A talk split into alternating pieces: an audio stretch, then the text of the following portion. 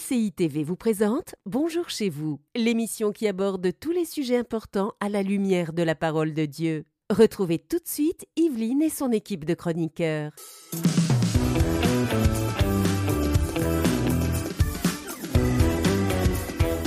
Bonjour à tous, bienvenue dans Bonjour chez vous. Aujourd'hui, nous parlons de la grâce. Qu'est-ce que la grâce? C'est tout un sujet, un sujet vaste et riche que j'aborde aujourd'hui avec Nadine Kabouya et Pierre-Marc Thériault. Hello, Pierre-Marc Evelyne. C'est ta dernière, salut Nadine, excuse-moi. J'ai déjà préparé ce que j'allais dire après. Pardon, pardon. M'a coupé là. C'est ta dernière émission avec Déjà nous, Pierre-Marc. Mais oui, mais oui, on a eu beaucoup de plaisir à, à t'avoir et on finit en beauté. hein. Un très beau thème et je crois que tu me disais, c'est ton thème, ça fait parmi, parmi- partie de tes thèmes de Ah, prédilection. c'est un de mes sujets préférés. oui. Ouais, c'est un beau sujet, c'est un très beau sujet. Je suis ravie qu'on l'aborde aussi aujourd'hui et un sujet important qui paraît peut-être euh, très simple, mais qui, bah, je ne vais pas dire qu'il est compliqué, mais il est profond. C'est ça Mm. que je veux dire. Ouais. C'est très profond comme, euh, comme sujet. Et aujourd'hui, on a un programme riche. Donc, Pierre-Marc, tu vas faire la pensée.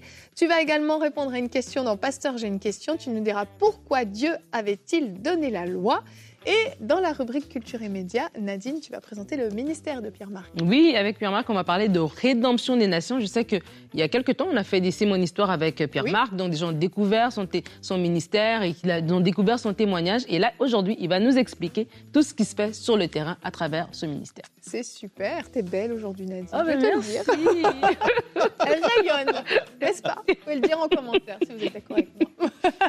Mais sur ces très bonnes paroles, on va commencer avec notre pensée du jour.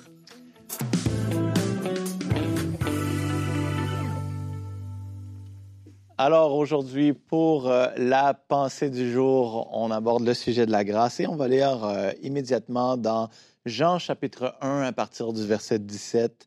Et très intéressant, ça nous dit, la loi a été donnée par Moïse et la grâce et la vérité sont venues par Jésus-Christ. Et ce que j'aimerais dire aujourd'hui dans cette pensée-là, c'est euh, dé- déjà, c'est de reconnaître que souvent on voit la grâce comme simplement un thème que l'on prêchait euh, dans nos assemblées, comme un sujet, mais, la grâce, c'est beaucoup plus qu'un sujet ou qu'un thème parce que c'est la grâce, c'est la personne même de Jésus-Christ. Comme le verset dans Jean, ça nous dit que la loi a été donnée par Moïse. Donc, quand on y pense, la loi euh, qui a été écrite sur des tablettes de pierre, les dix commandements ont été donnés par un intermédiaire qui était Moïse, ont été donnés peut-être de façon impersonnelle, mais la grâce, elle, elle est venue. La grâce est littéralement venue parmi nous. Donc, la grâce, c'est pas quelque chose, des fois, on entend euh, parler euh, en termes comme euh, la cheap grace. Hein? Avez-vous Mm. déjà entendu parler de ça?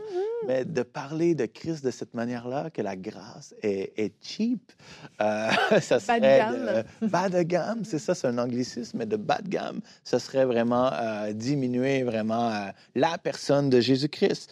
Et vous savez, la, la loi, bon, la loi est centrée sur l'action de l'homme, sur ce que toi tu peux faire pour Dieu. Mais ce que j'aime à propos de la grâce, c'est que la grâce est centrée sur ce que Christ a fait pour toi. Et juste pour faire quelques parallèles, je vais en lire quelques-uns rapidement. Je crois que ça va vous édifier, mais on vient de lire, la loi a été donnée impersonnellement par l'entremise de Moïse, mais la, la grâce, elle, est venue personnellement en la personne de Jésus. La loi révèle ce que l'homme doit être, mais la grâce, elle, révèle qui Dieu est. Euh, la loi résulte en la mort, la grâce résulte en la vie. La loi demande la justice, la justice à des hommes pécheurs, mais la grâce accorde gratuitement aux hommes le don de la justification et nous justifie gratuitement. Sous la loi, Dieu se souvient du péché et il le punit, mais sous la grâce, Dieu pardonne et Dieu ne se souvient plus de nos péchés. Vous savez, cette idée-là que, avez-vous déjà entendu lorsque un jour on va aller au ciel, hein, on, euh, on entend souvent euh, ce- ce- cette image où on va voir le film de notre vie défiler, hein, et puis on va voir des regrets et le Seigneur va, essuyer les larmes euh, de nos yeux, mais c'est à l'opposé de ce que la Bible enseigne parce que Dieu dit dans sa parole qu'il ne tient aucun souvenir de nos péchés. Il les a enlevés, il les a effacés. Tes péchés ont été enlevés. Amen. Alors, voici la, vraiment la, pensée du jour pour toi aujourd'hui. Mmh. Amen. Nos péchés ont été entièrement effacés. Je vais rebondir là-dessus tout de suite parce mmh. que c'est ça la grâce. Tu en parlais même hier hein, de ce don gratuit, en fait, cette faveur imméritée. Et en fait, le pardon de nos péchés est complètement immérité. Je veux dire, on ne mérite absolument pas la vie éternelle, on ne mérite absolument pas le salut on se comportait absolument n'importe comment, on faisait ce qu'on avait envie quand on en avait envie et comme on en avait envie. Et un jour, simplement parce qu'on réalise que quelqu'un est mort sur une croix, que Jésus-Christ est le Fils de Dieu, avec une simple prière, un cœur qui se tourne vers Dieu et une simple demande de pardon, hop, tout est effacé. En quoi est-ce qu'au moment où je me tourne vers Dieu, j'ai mérité ça? Rien du tout, je n'ai pas mérité. Et c'est ça la grâce. C'est de pouvoir se tourner vers Dieu, le maître de l'univers, le créateur de toutes choses, et simplement lui dire, je te demande pardon pour ce que j'ai fait et que ils disent je te pardonne mhm. et j'oublie ce que tu as fait et j'efface ce que tu as fait. C'est grandiose quand même. C'est grandiose. En fait, on réalise même pas parce que on n'a même pas toute la compréhension de la sainteté de Dieu versus notre notre impureté lorsqu'on vient à lui. Mhm. Mais une chose est certaine, on ne le méritait pas. Et c'est ça toute la spécificité de la grâce. Et quand on parle de la grâce, on parle bien sûr du salut, on parle oui de cette faveur imméritée. Et on peut parler aussi de la grâce, quand on veut décrire la grâce, il y a aussi cette faveur des fois à traverser des temps difficiles, à expérimenter euh, vraiment une faveur spéciale où Dieu nous ouvre des portes dans notre vie, où Dieu décante des situations. Tout ça, c'est la grâce. Et la grâce est là pour marcher dans la sanctification aussi. Amen. Pour marcher euh, non par nos propres forces, mais par son esprit. Mais c'est sa grâce qui nous donne la force et le pouvoir de, de, de vaincre le péché. Tout à fait. Donc la grâce, c'est beaucoup plus que le pardon mhm. des péchés. C'est ça. En fait, mhm. c'est ça. C'est pour ça qu'on disait, c'est très profond comme thème. Mhm. Et je pense déjà à l'émission de demain, parce que demain, euh, c'est vendredi. Et dans ce, le vendredi, le C'est mon histoire, c'est l'histoire de Yentl et de la religion, en fait, d'une dame qui était religieuse, qui, était, qui portait vraiment des jougs, des choses qu'elle se disait, je dois faire ceci pour mériter, pour garder ma place, etc. Et finalement, elle découvre la grâce. Oui. Elle découvre cette liberté en Jésus-Christ. Et moi, je me rappelle que quand j'étais jeune convertie, euh, le Jean 3,16, hein, c'est un verset qu'on connaît tous, que, Christ, que Dieu a tant aimé le monde qu'il a envoyé son Fils unique, afin que quiconque croit ne périsse point, mais qu'il soit, qu'il ait la vie éternelle. je me rappelle un jour, je lisais et j'ai lu Jean 3,17. Et le 3,17 m'est sauté aux yeux, en fait, parce qu'on lit Jean 3,16, après on saute. Et, mais ça dit que euh, Dieu n'est pas venu, Jésus n'est pas venu pour condamner le monde, mais pour que le monde soit sauvé par lui. Et je crois que lorsqu'on découvre ce verset, vraiment, que ça devient une réalité, une révélation, que Christ n'est pas venu nous condamner, mais nous sauver. Dieu déjà dès le jardin, lorsqu'il y a eu ce péché, lorsqu'il y a eu cette séparation de l'humain, de nous, être humain normal, on ne peut pas concevoir les choses de l'esprit, on ne peut pas concevoir cette relation avec Dieu. Mais Dieu déjà avait mis un plan de rédemption. Et Christ, aujourd'hui, vient nous donner cette grâce. Et, euh, et c'est une grâce qu'on peut se saisir. On n'a pas besoin de la mériter, on n'a pas besoin de faire des choses pour la garder. C'est, il, nous la donne, en fait, parce qu'il a l'autorité, il a le pouvoir de nous gracier. Et donc, il nous a gracié, il nous a donné le salut, il nous a donné la vie éternelle. Et il y a beaucoup de personnes, des fois, qui ne font pas appelle à cette grâce-là. Et je crois que c'est important de, de, de, découvrir que la grâce, ce n'est pas un passeport pour faire n'importe quoi, ce n'est pas te dire non, voilà, non. Non, c'est un cadeau, en fait. Et on peut y arriver, on peut y accéder. Il y a des gens qui veulent tout faire par la loi, qui veulent tout faire par eux-mêmes,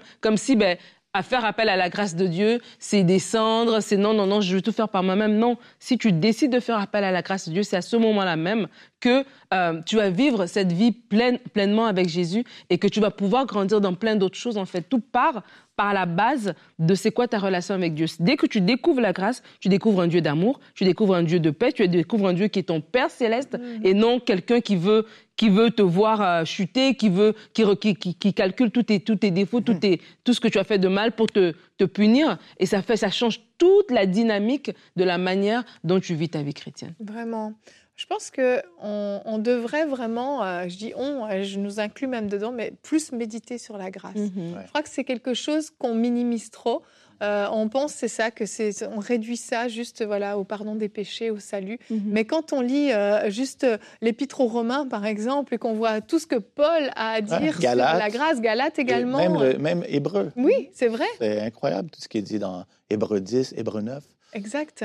Il y a tellement de contenu en fait, et, je vous encourage même à, prendre une version plus simplifiée, parce que des fois c'est difficile. La Summer. est excellente. Moi, quand j'ai lu Romain dans la version Summer, j'ai dit waouh, je comprends. C'est autre chose, hein Mais c'était c'était des révélations. C'est extraordinaire. Et en fait, ça produit quelque chose en nous. Ça produit des révélations, mais ça vient aussi asseoir une compréhension du cœur de Dieu.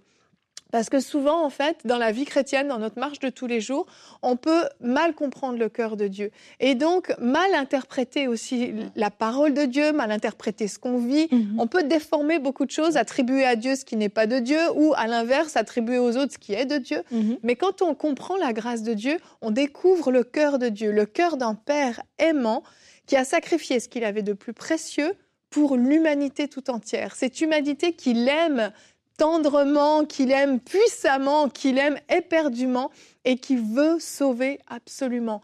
Et quand on comprend ce cœur-là, on comprend aussi beaucoup plus de choses quand on lit la parole. Si on la met avec le filtre de la grâce, tout à coup, la parole de Dieu prend un sens nouveau, je mhm. trouve.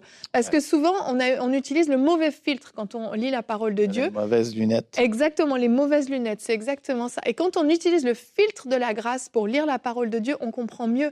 On comprend mieux l'objectif ultime de Dieu qui se soucie tellement de notre âme et de notre éternité, bien plus que de notre vie même sur cette terre mhm. actuellement. Mhm. On comprend beaucoup mieux les enjeux spirituels qu'il y a pour notre famille, pour nos voisins, pour notre entourage.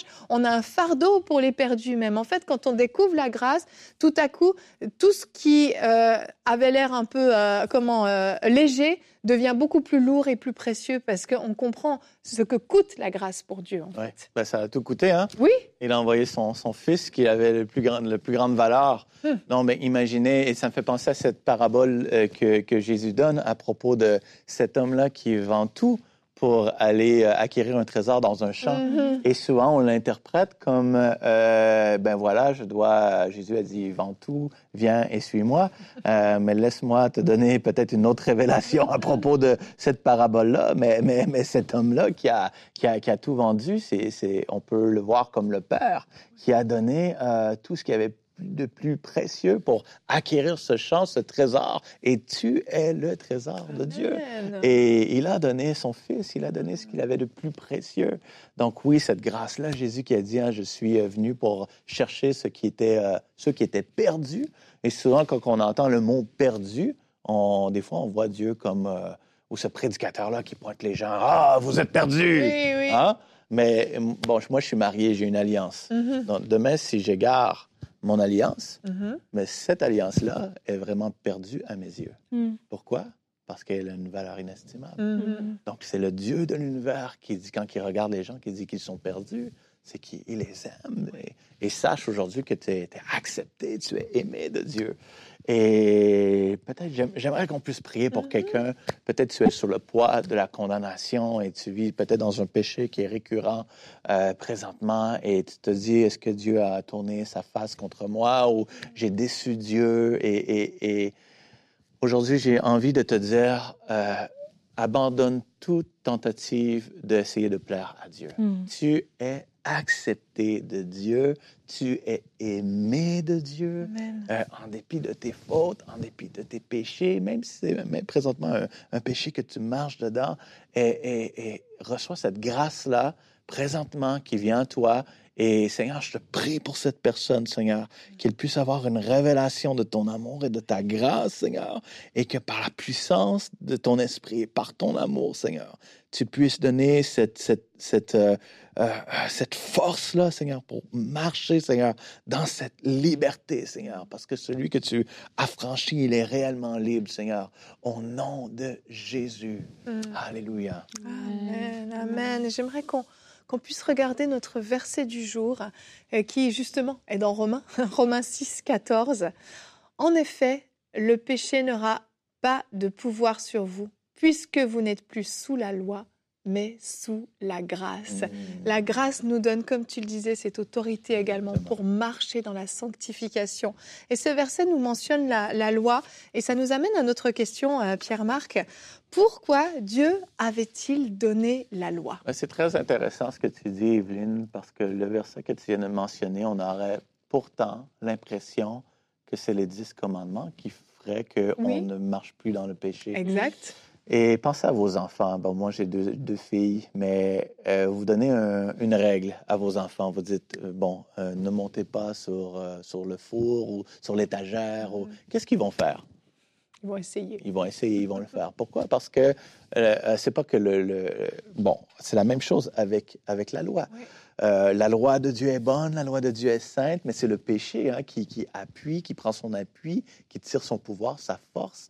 Donc, de prêcher, et, et les dix commandements sont bien, mais les, les, les dix commandements n'ont pas le pouvoir, la, fo- le- la puissance de transformer les vies. Donc, et dans beaucoup d'églises, on prêche les dix commandements. Mais pourtant, l'intention est bonne parce qu'on veut produire un fruit de changement dans la vie des gens, mais cette même intention produit le contraire. On va voir ensemble, ça nous dit dans 1 Corinthiens chapitre 15, verset 56, ça nous dit l'aiguillon de la mort, c'est le péché, et ce qui donne sa puissance au péché, c'est la loi. Mhm. Quand j'ai vu ça pour la première fois, j'ai dit, c'est incroyable, ce verset-là peut pas être dans, dans ma Bible. et et- et- et c'est vraiment ça. Donc, alors, qu'est-ce qu'on doit prêcher? On doit prêcher Christ. Prêche la solution. Regarde la solution. Regarde la grâce de Dieu. Et c'est la grâce qui nous donne cette puissance-là de marcher dans la sanctification. Romains 5, 20, l'intervention de la loi a entraîné la multiplication des fautes. Pourquoi est-ce que la loi a été donnée? Mhm. Dieu, lorsque Dieu, Dieu a donné la loi pour que l'offense abonde. Mhm. On a pensé contre. Ça paraît. euh, Ça, c'est contre-intuitif. oui, hein, c'est une hérésie. Mhm. Non, Dieu n'a pas donné la loi, les 613 commandements, les 10 commandements. Dieu n'a pas donné la loi pour que le, le péché diminue sur la terre. Il a donné la loi pour amplifier le péché, pour que le péché abonde, pour que tous soient trouvés coupables devant Dieu et de dire, Waouh, je- voici la loi, la loi est trop parfaite, eh bien, je me tourne, je fais un 180 et j'ai besoin d'un sauveur. J'ai besoin de Jésus. J'ai besoin de Christ. Et ça m'amène à parler du. Et dans Galates, ça nous dit que la Bible, euh, pas la, la loi a été comme un tuteur pour nous conduire à Christ. Donc la loi nous conduit à un sauveur. Et souvent, peu de gens, ont, beaucoup de chrétiens ont de la, de, de la difficulté à comprendre le sermon de la montagne. Parce que Jésus commence d'une façon très soft, très douce, mais soudain- dou- soudainement, il devient très, très radical. Et il y a les pharisiens qui sont là, qui, qui écoutent Jésus. Ces gens-là, c'est l'élite religieuse de l'époque qui, eux, se croient qu'ils sont juste devant Dieu parce qu'ils ont la loi de Moïse. Et eux, on les voudrait tous dans notre Église. Pourquoi? Parce que ce sont des bons chrétiens, ils, donnent leur dîme, ils jeûnent, ils prient trois fois par jour. N'importe quel pasteur aimerait avoir un membre comme ça. Mais il se dit, voici, nous, on est juste. Alors, Jésus a été très, très sévère. Et là, et là il a dit des choses comme, euh, il dit que votre justice dépasse celle des pharisiens.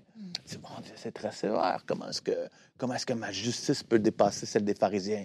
Il dit des choses comme euh, euh, réconcilie-toi avant d'aller porter ton, ton, ton sacrifice à l'autel. Ensuite de ça, il dit arrache ton œil. Il dit coupe ta main.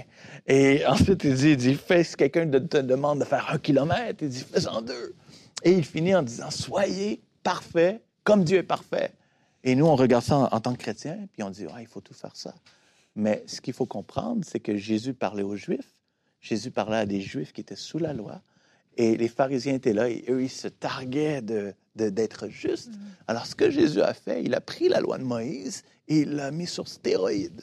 Il a amené la loi Moïse 2.0. Vous pensez être juste, Mhm. mais voici la loi de Moïse sur stéroïde. et là, toute langue a été, toute, toute, toute bouche a été fermée. Mhm. Et ceux qui se pensaient justes par la loi ont été, été condamnés. Oui.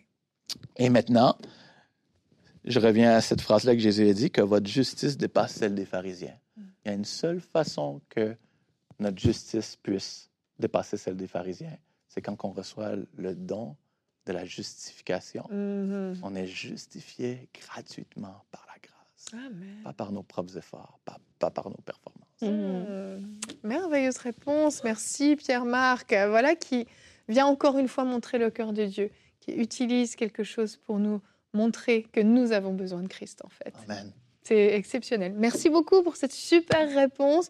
Et on va rester avec toi. On va passer à notre rubrique Culture et Médias.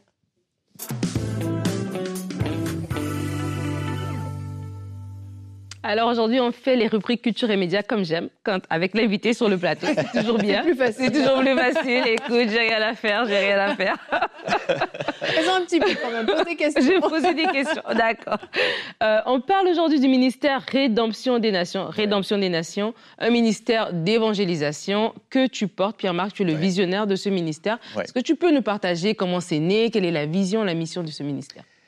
En fait, là, euh, c'est né euh, lorsque j'ai reçu l'appel de Dieu dans ma vie. euh, à 19 ans, Dieu m'appelait déjà au ministère. C'est vraiment juste un petit peu plus tard, vers 22, 23 ans, que j'ai vraiment eu cette, euh, ce fardeau-là, cet appel pour les nations. Donc, d'où la rédemption des nations. Mais c'est un- un ministère d'évangélisation de masse. Donc, euh, de foule, si vous connaissez Renan Bunky, Oui. euh, Sifan, Mhm. Pierre Osborne, Mhm. Nathan Morris. Mhm. Donc, c'est vraiment ce type de ministère-là, Euh, mais avec une particularité où ce que Dieu a mis comme fardeau dans mon cœur de vraiment aller dans les nations, mais principalement dans les villes qui sont vraiment éloignées, aux Mhm. extrémités de la terre, même dans les endroits dangereux. Euh, mais dans les villes où ce que l'Évangile n'est pas, euh, pratiquement pas euh, annoncé. D'aller- ok. Et euh, je te dirais même que parmi toutes les nations, parce qu'on peut parler euh, de l'Amérique du Sud, on peut parler de l'Afrique, on peut parler de l'Asie, de l'Europe de l'Est, mais même au travers de ça, Dieu a déposé aussi un cœur pour les pays musulmans. Mm. Bon, je pourrais pas dire pourquoi, Mhm. mais dernièrement, l'année dernière, été au Pakistan, j'y retourne au mois de mai, Mhm. une nation qui est pa- musulmane à 80 98 Wow. et quand on parle d'endroits comme plus dangereux, persécutés, mais c'est vraiment ça. Mhm. Et justement, alors qu'on parle de- du Pakistan, on parle de ces croisades de masse, il y a une vidéo de présentation de ce qui se passe un peu sur le terrain. Ça va vous permettre de voir avec nous.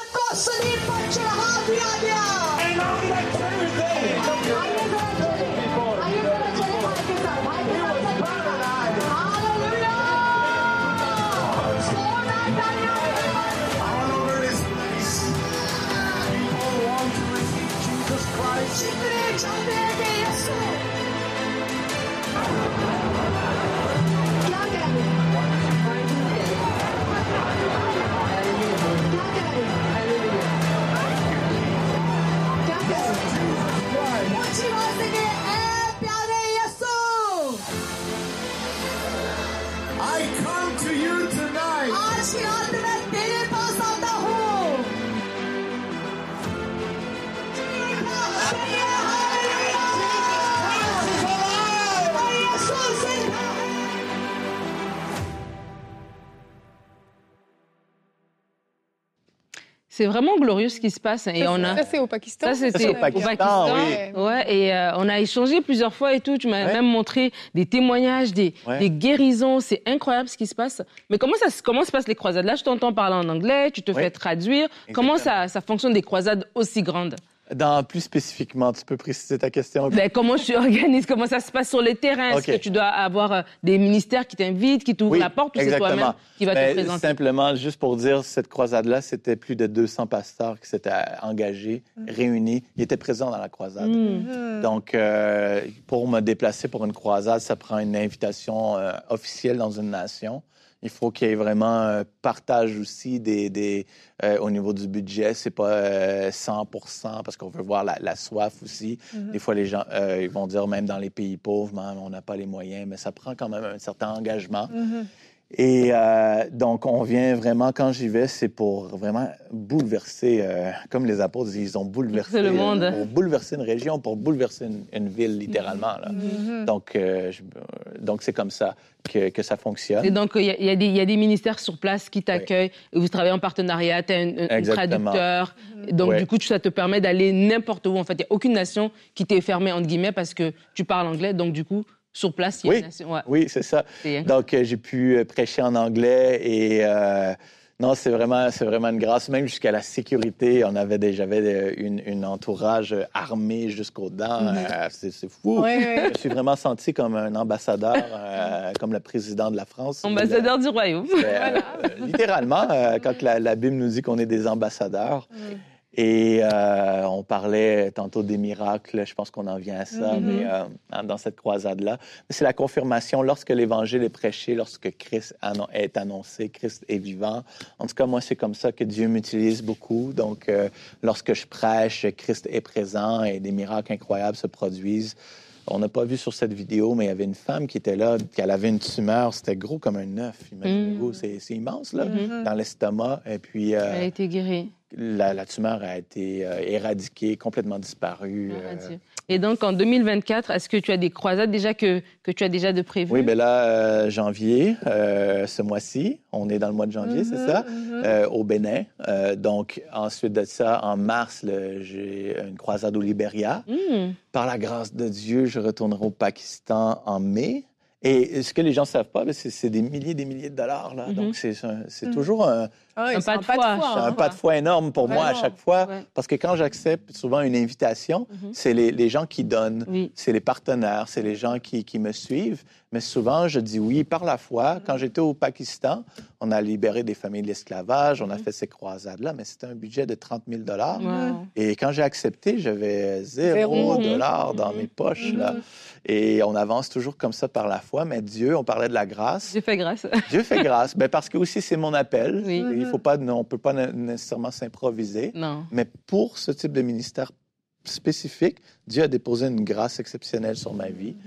Et puis, j'ai aussi reçu une invitation euh, pour début même 2025 au Népal. Je ne sais pas si ça va se concrétiser, Mhm. mais voilà. Ouais, le royaume avance. En tout cas, si vous voulez avoir plus d'informations sur ce beau ministère qui est le ministère que Pierre-Marc pilote, rédemptiondenations.com.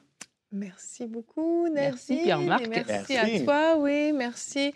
Merci d'être venu sur le plateau de Bonjour chez C'était vous. une très belle semaine, un bon temps a- Merveilleuse. que j'ai passé avec vous à la parole de Dieu. Excellent. Bah, C'était un plaisir de t'avoir. Merci pour tout ce que tu as déposé ici. Et puis, euh, nous, nous allons nous retrouver demain. Pierre-Marc ne sera plus là. Et oui, écoutez, il est- il était à quatre jours, c'était déjà très bien. Mais nous serons là, nous, demain. La vie chrétienne est-elle une série d'interdits? Comme Nadine l'a dit tout à l'heure, Yentel va nous raconter euh, comment euh, elle a vécu une vie chrétienne sous un lourd fardeau de condamnation, de lois et de règles, et comment elle a expérimenté la grâce de Dieu. Alors on se retrouve demain. Merci d'avoir été avec nous. Bonjour chez vous.